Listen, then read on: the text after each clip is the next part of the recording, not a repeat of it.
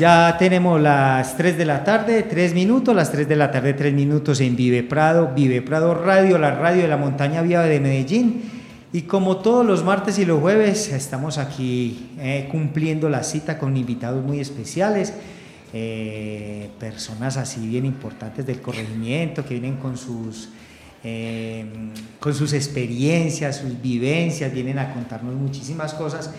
Y aprovechando que ayer fue el Día de los Profesores, el Día de los Docentes, hoy tenemos una invitada muy especial. También la invitación especial para que eh, todas estas entrevistas eh, las escuchen en la página de Vive Prado. Ahí las encuentran todas editaditas, ahí las pueden escuchar cuando ustedes quieran. Eh, vamos a darle la bienvenida a María Eugenia Vázquez Arredondo, una profesora, una señora ejemplo de acá del corrimiento. María Eugenia, muy buenas tardes, ¿cómo está? Muy bien, usted. Bien, gracias a Dios. Cuéntenos, María Eugenia, mm, ¿usted de dónde es? ¿Dónde nació? ¿Dónde es su familia? Vea, mi origen principal es de Liconia, toda mi familia es de Liconia por esas cosas de la vida, yo no nací en Heliconia, yo nací en Medellín, pero me criaron en Heliconia. Tampoco estudié en Heliconia, estudié en Amagá. Y luego ya terminé mis estudios acá en la Universidad San Buenaventura de Medellín. O sea que sus padres viajaron mucho, vivieron en muchas partes. Sí, vivieron en Heliconia y en parte de La Estrella. Bueno, entonces la primaria en Heliconia. En la primaria la hice en Heliconia. Ya en la escuela de Latillo. Sí, ya el bachillerato. Eh, dos años hice en Heliconia, en el Liceo San Rafael. Y los otros cuatro años los terminé en la normal Victoriano Toro de Amagá. Mm, bueno, ¿y ya se vino a hacer la...? No, cuando terminé la normal, nosotros salíamos como maestras bachilleres, entonces salíamos directas a trabajar. Empecé a trabajar y me tocó ir a empezar en el Iconia. Eh, trabajé en el llano de San José de Liconia, luego de ahí permuté y me fui a trabajar a La Pava, una vereda de Liconia, y en el, en el año 1995 eh, un señor que había sido alcalde en el Iconia entonces trabajaba en recursos humanos aquí en Medellín y yo vine donde él y me trasladó para Andalucía, a la Francia. Ah, qué maravilla. María Eugenia, cuéntenos, y por allá, ¿cuándo, empezó usted a sentir como inclinación por ser docente? Usted iba, me gustaría ser profesora, enseñarle a los pelados. Cuando estaba estudiando en Heliconia, el rector de Heliconia era el padre René Botero, que terminó aquí en San Antonio de Prado. Entonces él tenía un grupo, él decía que el grupo de jóvenes y yo era catequista. Entonces yo fui catequista cuando estaba, en ese entonces no era como ahora sexto, séptimo, sino primero bachillerato, segundo bachillerato, tercero bachillerato. Entonces estaba en sexto y pertenecía al grupo del padre René de los catequistas, entonces fui catequista. Y cuando llegué a séptimo, él dijo, no, ¿qué te vas a quedar estudiando aquí? Y salió la posibilidad de llevar a algunos estudiantes a estudiar a Magá. Y me fui a estudiar a Magá con una beca departamental que él me consiguió. Ah, vea qué bueno.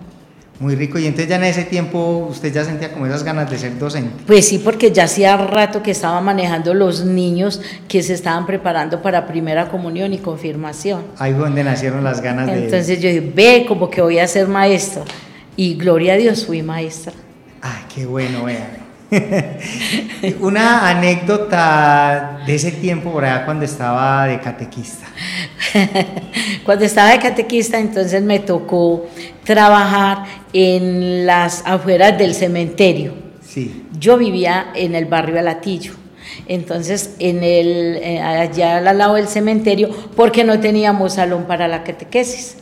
Entonces trabajamos afuerita al lado de la Virgen, ahí trabajábamos. Y cuando estábamos, me acuerdo un tema que se llamaba la creación. Estábamos en el tema de la creación, entonces, claro, estábamos ahí en medio, estábamos en medio de la naturaleza, aunque había mucho cemento, ¿cierto? Por el, el cementerio. Entonces los niños preguntaron, esto también es creación de Dios, o sea, el cementerio. Sí. Y como el cementerio de Liconia es así redondo, no, esto no es creación de Dios, esto es creación del hombre. Sí, entonces mire, la, la, como la invención de lo, de lo que creó el hombre y de lo que creó Dios con los niños. Qué bueno, ¿eh? Qué maravilla, ¿no? Y usted venísele a la mente en ese momento eh, como esa comparación, ¿no? eso, la comparación de las de, lo, la, de la naturaleza y, y lo, el cementerio. Y el apoyo de sus papás para Vea, mi familia no fue buenos recursos económicos, fuimos muy carentes, demasiado, demasiado, demasiado carentes. Entonces, en Heliconia siempre existió la comunidad de las religiosas, las vicentinas. Y el padre tenía demasiadas influencias, como, era rector del colegio. Entonces, con la ayuda de las hermanas vicentinas y del padre René, eh, escogían a los mejores estudiantes, porque fueron como escogidos a los mejores estudiantes, a ver qué posibilidades había de que empezaran a estudiar otra cosa en otra parte. Y cuando eso en el Iconia no había sino hasta cuarto bachillerato. Y entonces ahí cuando la llevaron a estudiar en otra parte.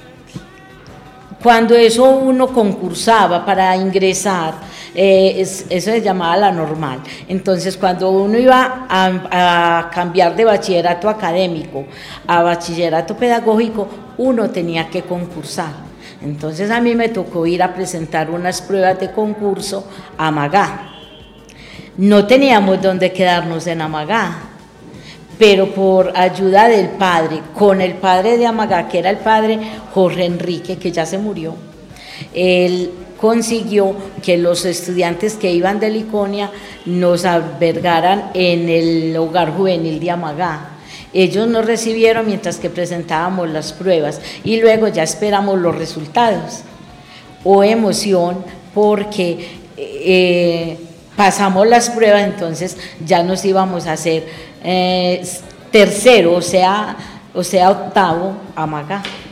Vea qué buena experiencia, ¿no? Sí. ¿Y no daba como mucho susto en ese tiempo? Eh, mucho sí, porque vea, empezamos a estudiar, estudiamos de lunes a viernes en el lugar en el hogar juvenil. Eh, estudiábamos de lunes a viernes, sábados y domingos, cada cual se iba para su casa. Como nosotros los de Liconia nos quedaba muy retirado y no teníamos la posibilidad de los pasajes llegar a Medellín, de Medellín a Liconia, entonces éramos como adoptados, digamos así, por los mismos compañeros del hogar que vivían en la vereda. Entonces nosotros nos desplazábamos con los compañeros del hogar hacia las veredas con ellos. Tocó duro, les tocó bastante, duro. Sí, bastante, lejos de la familia. Mucho. ¿Y en ese tiempo más o menos qué edad tendría usted? Ay, no tenía 15 años. Imagínese, uno bien joven por ahí, como donde lo cogiera la noche. eh, de lunes, de domingo en la tarde estábamos en el hogar juvenil y los viernes en la tarde salíamos.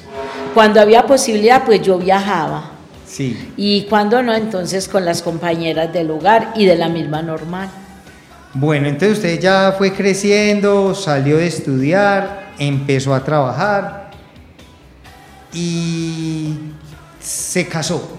¿Dónde conoció a su esposo? Cuéntenos un poquitico de esa historia. ¿También es profesor? No, no, él no es profesor. Eh, cuando terminé en Amagá, entonces la mayoría de los compañeros em, consiguieron trabajo por el mismo suroeste.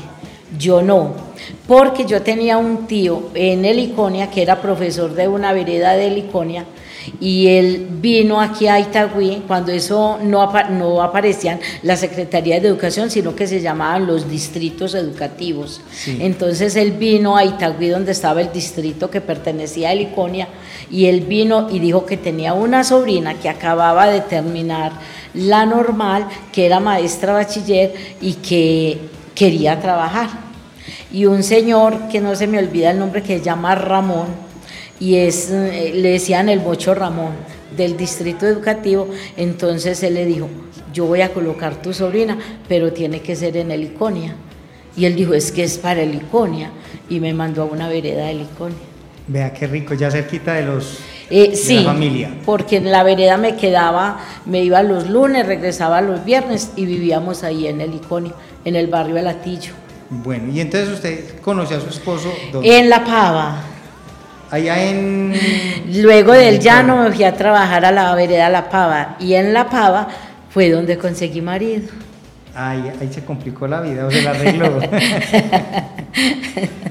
sí, ahí, inclusive los dos embarazos, los dos, los dos hijos que tengo, no nacieron en La Pava, ellos nacieron aquí en Medellín, pero los dejé, me quedé con ellos en La Pava hasta que estaban de dos, de tres años la mayor y de dos, porque ellos no llevan sino 15 meses.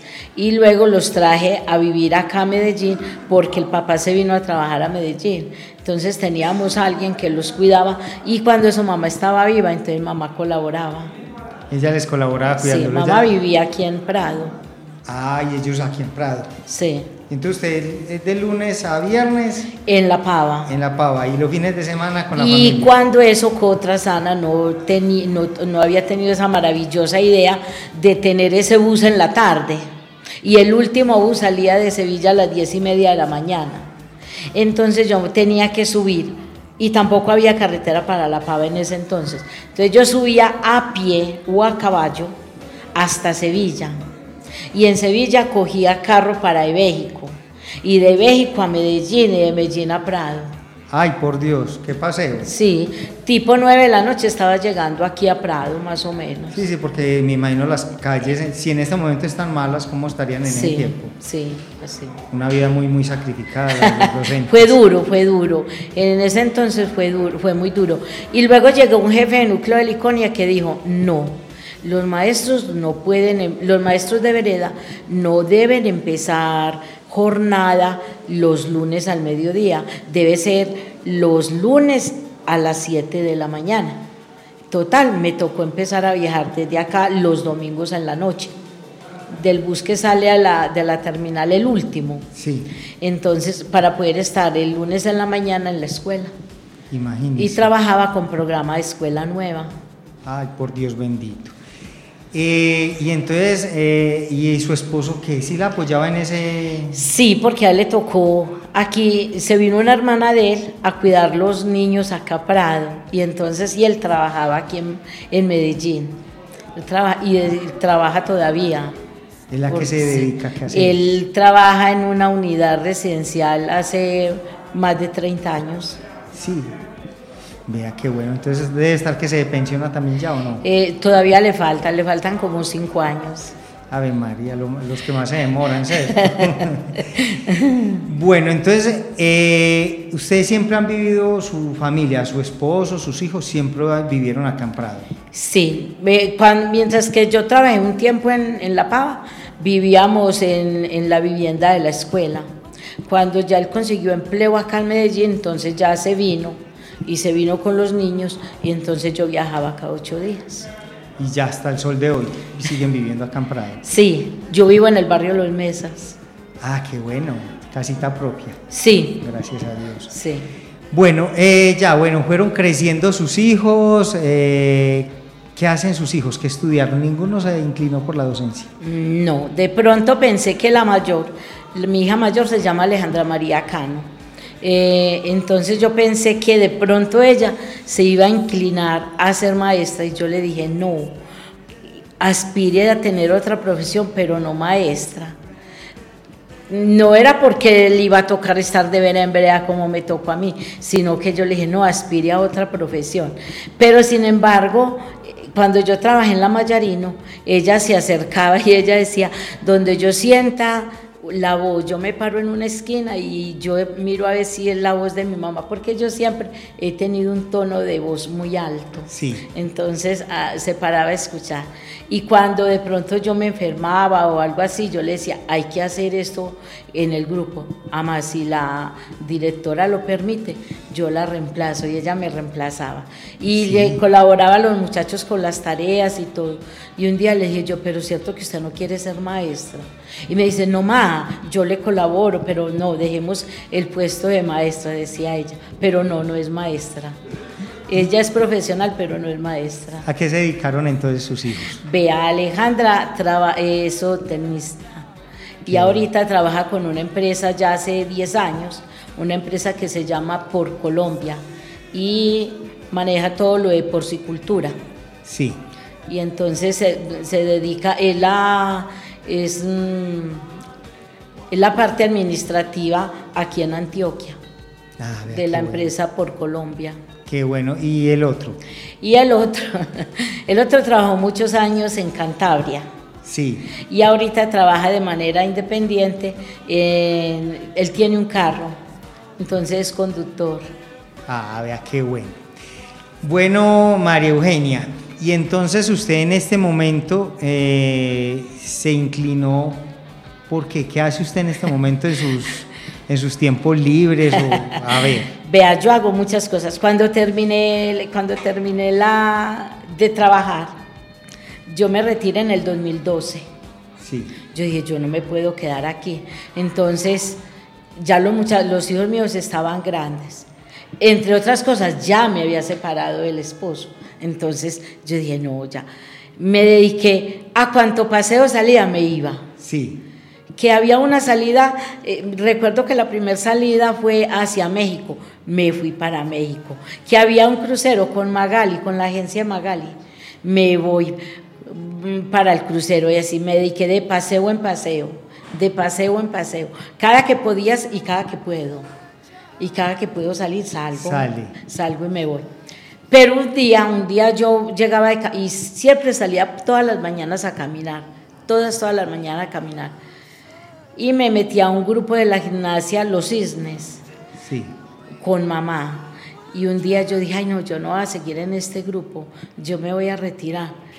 Y me dediqué, me empecé, a Confama a hacer cuánto curso había cuando ya me retiré del magisterio. Sí. Pues la hija mía trabajaba, el hijo trabajaba, nietos no tenía.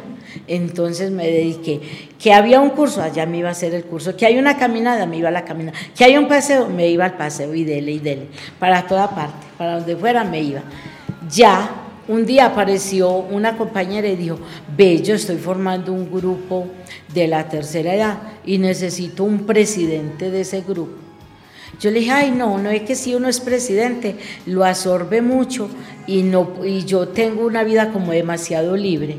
Sí me dejé echar el cuento, me dejé echar el cuento y, ya sé, desde el 2017, desde el 2017, soy líder de un grupo de la gimnasia de la tercera edad, se llama Alcanzar un Sueño.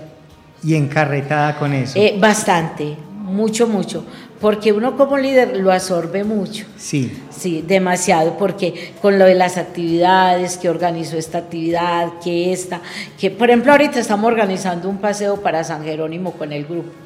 Entonces está hoy en el en pro, que se anotó este, que a conseguir los buses, aunque por la parte de Cotrasana nos han colaborado mucho para lo de los buses, las salidas. Entonces hoy, eh, eh, que vamos a hacer esta venta, vamos a hacer esta actividad, que no hay clase y cuando la profesora no va, entonces yo la reemplazo. A recoger, para recoger los fondos. Para recoger los fondos. O doy la clase, por ejemplo, ayer la profesora estaba enferma, entonces yo di la clase ayer. ¿Y son muchos los integrantes? Sí, tengo 125. Ay Dios, muchos. Sí, tengo 125 señores en el grupo. ¿Pero están todos juntos o, los tienen divididos? No, nosotros hacemos la actividad en la cancha María Auxiliadora, allí en la Manuel J. Y van todos.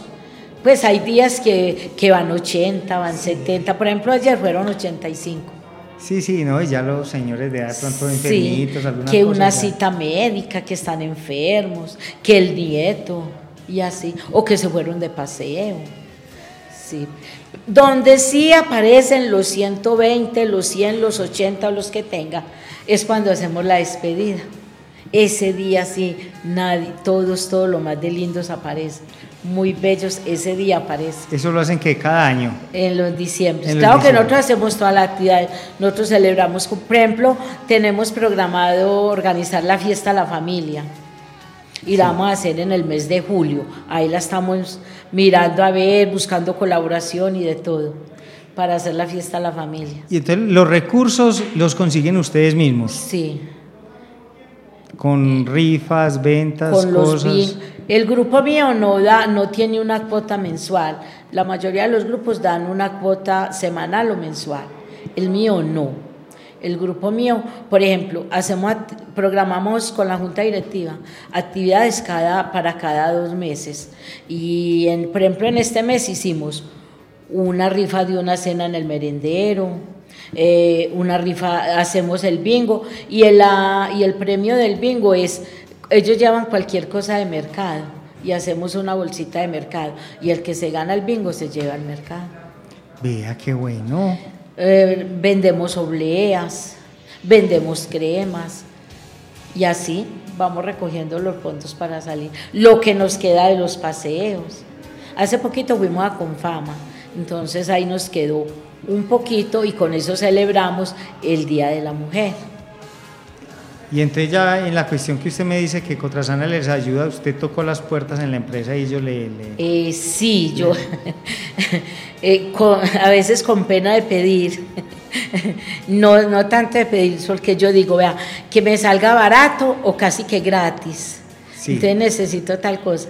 Entonces este señor don Javier Peñuela, nos ha colaborado, por ejemplo, con lo del transporte, nos lo deja muy, a muy buen precio para la salida. Entonces ya uno más o menos calcula con las señoras y uno les dice, vea, esto vale tanto, pero vamos a cobrar tanto porque nos va a quedar algo para el grupo. Ah, listo, no hay ningún problema.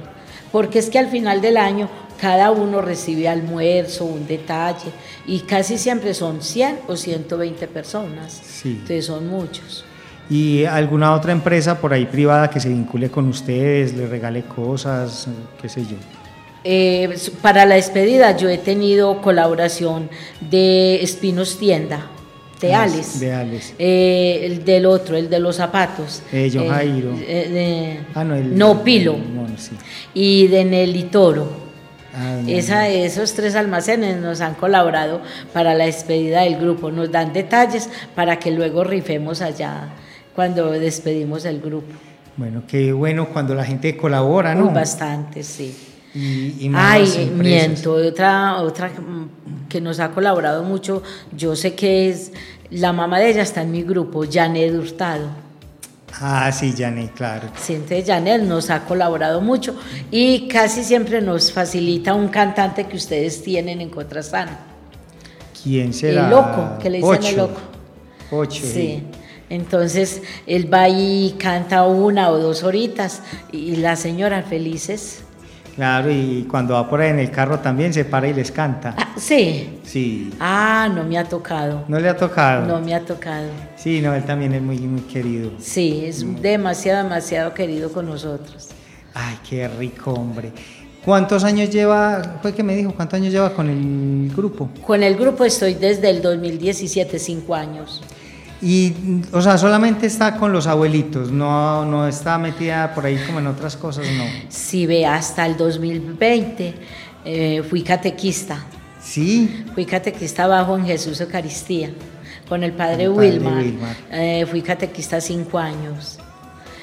Pero en esa entró la pandemia. Cuando entró la pandemia, también nació mi nieta fue la primer nieta.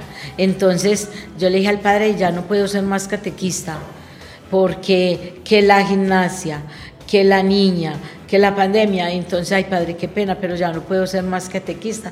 Pero las muchachas, las catequistas, no me han desvinculado del grupo. Yo sigo integrando el grupo, aunque no vaya a clase, pero les colaboro pues por los lados. Que necesitan esta ayuda, yo. O sea, de pronto hay que reemplazar a alguien, yo voy y la reemplazo por lo de los temas y todo, pero así de lleno como antes, no. ¿Pero todavía están allí en la parroquia Jesús Eucaristía o ya se fueron también para la parroquia? No, las muchachas de catequistas siguen ahí en Jesús Eucaristía, pues son de ahí de la comunidad. El único que se fue fue el padre. Sí, sí. que le está yendo lo más de bien donde está el padre Wilmar. Sí. Donde llega... Eh, sí, en el barrio Rosario Itagüe. Donde llega tiene ya su cliente. Uy, sí, bastante. Entonces en este momento dedicada a la nieta y al grupo. A mi casa y al grupo. ¿Su hija vive con usted, pues? La no, no, no, mi hija vive, vive en el tercer piso de mi casa. Ella vive en el tercer piso de mi casa. Pero mi, mi casa es como es de puerta abierta, digamos así, porque mi nieta es para arriba y para abajo, para arriba y para abajo. Ocupa las dos casas, digamos así. O sea, usted tiene una casita de tres pisos. No, yo tengo el segundo y el, segundo Y el tercero. Y ella vive en el tercero con la niña y el esposo. y yo vivo en el segundo. ¿Su esposo ya no vive con usted? No, ni mi hijo tampoco. El hijo tampoco. No, mi hijo ya tiene familia. Sí, no vive cerquita. Vive, vive cerquita. También. Sí, vive ahí cerquita, en el mismo barrio. Bueno, ¿y el ex esposo? No vive en el barrio. Ese sí. Vive en otro barrio, pero vive aquí en San Antonio de Prado. ¿Pero todavía son amigos o no? Sí, tenemos buena relación. Ah, qué bueno, así tiene que ser. Sí. Sí, ya los rencor y todas las cosas. Sí, él en su casa y yo en mi casa, pero nos llevamos muy bien. Qué bueno, ¿no? Y por la familia. También. Eso, es muy bueno. Así es. Ah, bueno, María Eugenia, María Eugenia, ¿qué se nos queda por ahí? María Eugenia, usted que en la docencia conoció tantos lugares, todo, eh, ¿qué le podemos decir como a, las mujeres de hoy en día, las que van creciendo, como, en consejo para que, para que vivan mejor? Hay que estudien, vean. Que no tengan muchachitos tan ligeros. Siempre, yo siempre, siempre, siempre mire, yo sé que fue un error, pero yo siempre le dije a la hija mía, estudie, y estudie, y estudie mucho, y no se va a quedar sin estudiar, y va a conseguir un empleo, trabaje, porque usted no va a depender de nadie, porque algún día usted va a ser capaz de defenderse sola sin depender de nadie. Entonces usted va a estudiar, pero aspire siempre a ser profesional. Siempre lo dije a los dos a los dos hijos. Lástima que, que mi hijo no, no, siguió la misma idea de la hermanita. Mi hijo pagó servicio, fue muy buen soldado y luego vino y empezó a trabajar como conductor y ahí se quedó y no quiso estudiar, solamente eh, estudió algo en el SENA, pero no de tanto pues como dedicarse a eso. Eh, Alejandra sí no, Alejandra sí, ah, mm, ella terminó su bachillerato, entró a la universidad, empezó a trabajar, luego hizo una maestría y ahí está con su trabajo. Entonces yo qué les diría a las muchachas, estudien, que no se dediquen tan ligero a estar de calle arriba y calle abajo.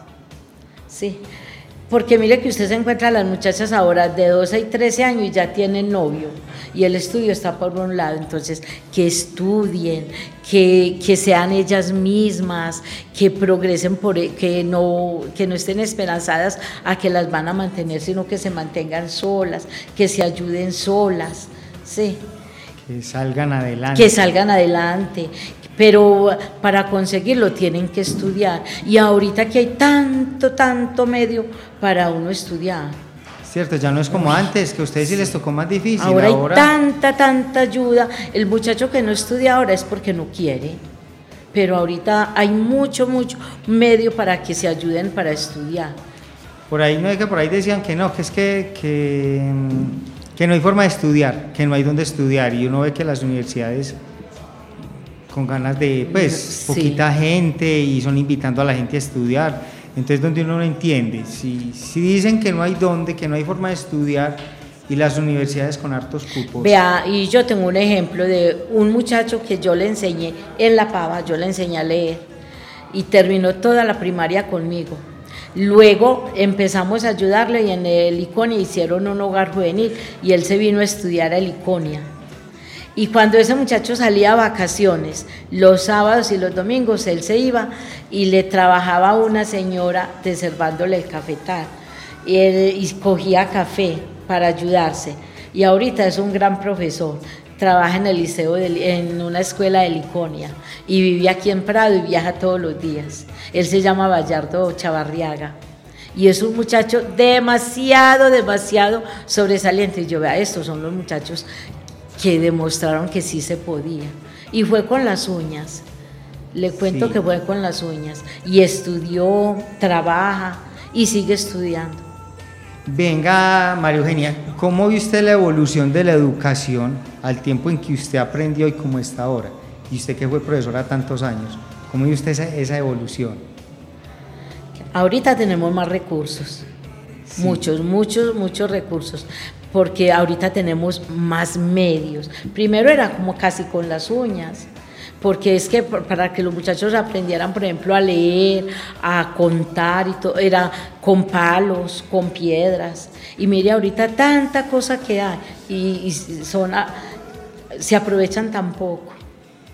Porque le cuento, pues eh, yo me pongo a ver el tiempo en que yo estudié y, hoy en día de pronto ayudándole a mi niña que está en primero de primaria.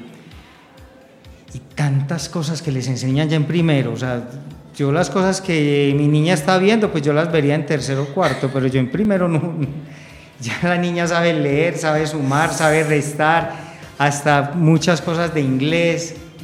Y yo, pues primero no, no recuerdo que, que, que uno... Ve, ahorita tenemos una ventaja, que ahorita tenemos una ventaja que los maestros, los profesores de ahora, entonces tienen la posibilidad de, dar su materia, entonces se van preparando en ello.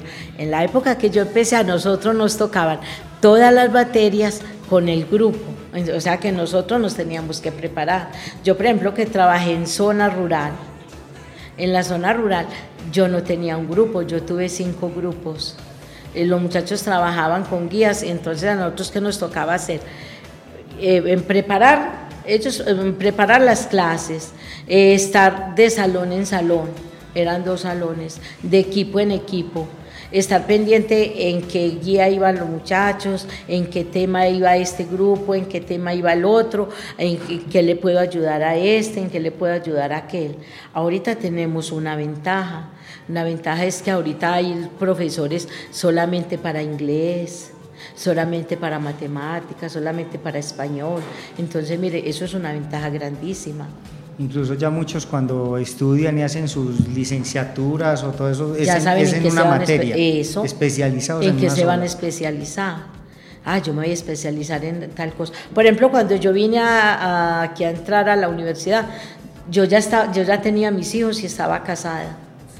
Y entonces estudiábamos sábados y domingos y muchas veces en la semana. Entonces había que estar en la casa, en el trabajo y en la universidad. Y sin embargo, aquí yo, por ejemplo, yo soy licenciada en básica primaria con énfasis en ciencias sociales. Entonces yo trabajé sociales aquí con los grupos grandes, cuarto y quinto, cuando trabajé aquí en La Mayarino. Pero ahorita pues que ya tenemos la posibilidad, antes cuando yo terminé no, porque yo soy bachiller del 80. Claro, no es que la, educación ha, evolucionado demasiado. Bastante. Bastante. Vea que a, uno le tocó ir a, a, las bibliotecas a investigar, ya los muchachos de hoy en día no. Ya todo es en, en, la casa y... Y hasta en el tiempo que yo hice el trabajo de grado, cuando nosotras hicimos el trabajo de grado, a nosotros, nosotros nos volvimos ratones de biblioteca porque nos tocó que a la de la Universidad de Antioquia, que a la de la Universidad de Medellín, la de la de Confama, de biblioteca en biblioteca, para poder hacer el trabajo de grado. Ahora no, no es que ya todos los muchachos lo hacen desde sus casas, los que quieren pues trabajar.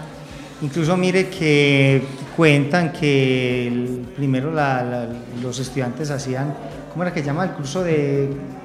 ah, mecanografía. Mecanografía, todo eso. Y mire que ya no y primero como uno le tocaba escribir a mano y todo, pues eh, digamos que era mejor, ¿cómo es que se dice? Para escribir las palabras bien. El, se me fue la paloma. Eh, cuando uno, digamos, está escribiendo la ortografía.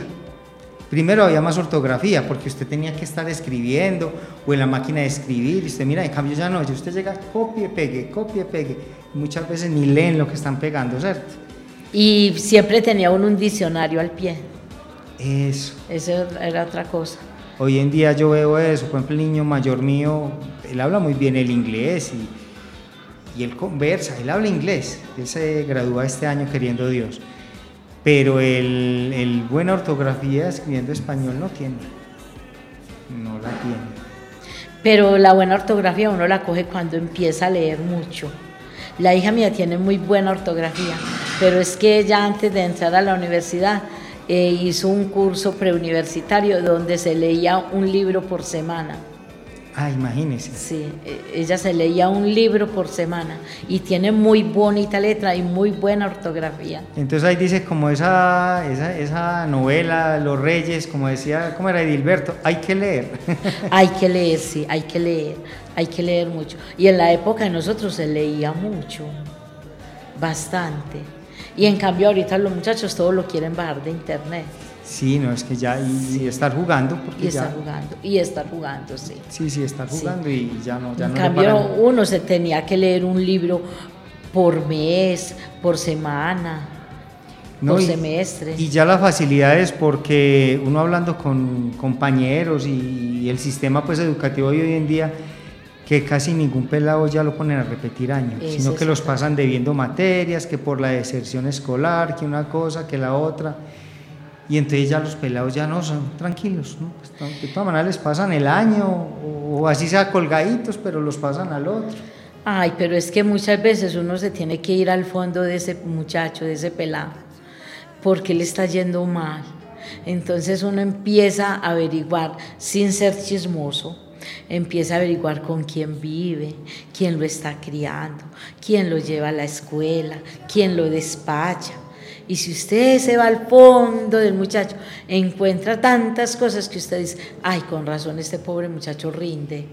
Porque es que no es tanto la parte económica, no, vea, es la, la parte emocional.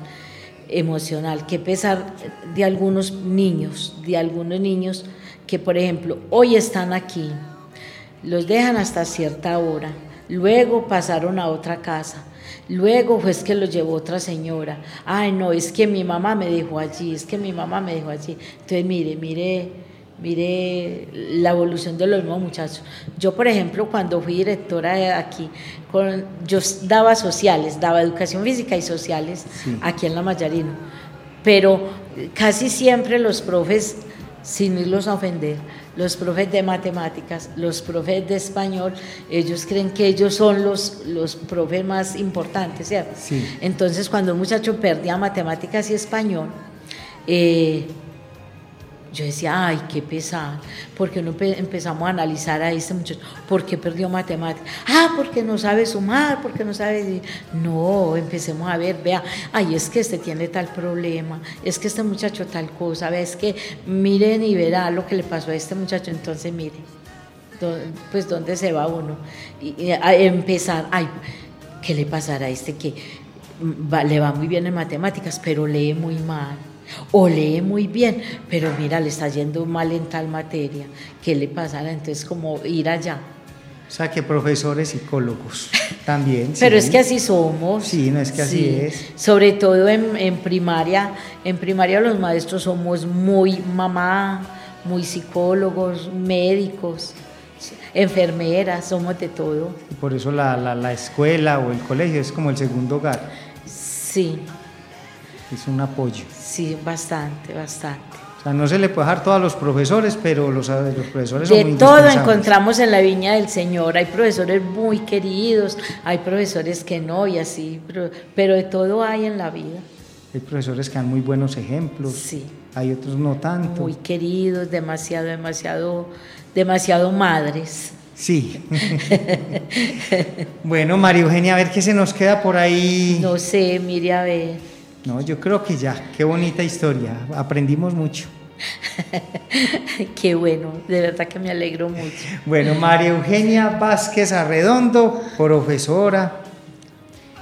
Eh, le, ¿cómo le digo yo? Feliz Día de los Profesores. Muchas gracias. Aunque sea un día después, pero gracias por existir, gracias por estar ahí con nuestros niños. Ya uno que es padre de familia, ya uno sí que los valora a los profesores. Sí. Sí, mucho. porque ya uno con un niño estudiando ya son muchas cosas que uno va comprendiendo y va entendiendo. Sí, así es. Bueno, María Eugenia, muchísimas gracias. Dios le pague, Dios la bendiga. Gracias por estar aquí en Vive Prado. A ustedes por haberme invitado. Muchas gracias. Bueno, eh, también saludamos a Juan Carlos Zapata, que no nos puede acompañar hoy, eh, Camila Cano, Mónica Salinas, también nuestra compañera. Abrazo bien especial para todos y mi nombre es John Freddy Gutiérrez y la invitación bien especial para este jueves que vamos a tener también otro invitado bien especial en Vive la Tarde a través de Vive Prado Radio. Aquí los dejo conectados con Juan Carlos Zapata que ya viene a través de Veracruz Estéreo con los clásicos, los clásicos por siempre, para que lo acompañen después de las 4 de la tarde. Muchísimas gracias, eh, Dios los bendiga.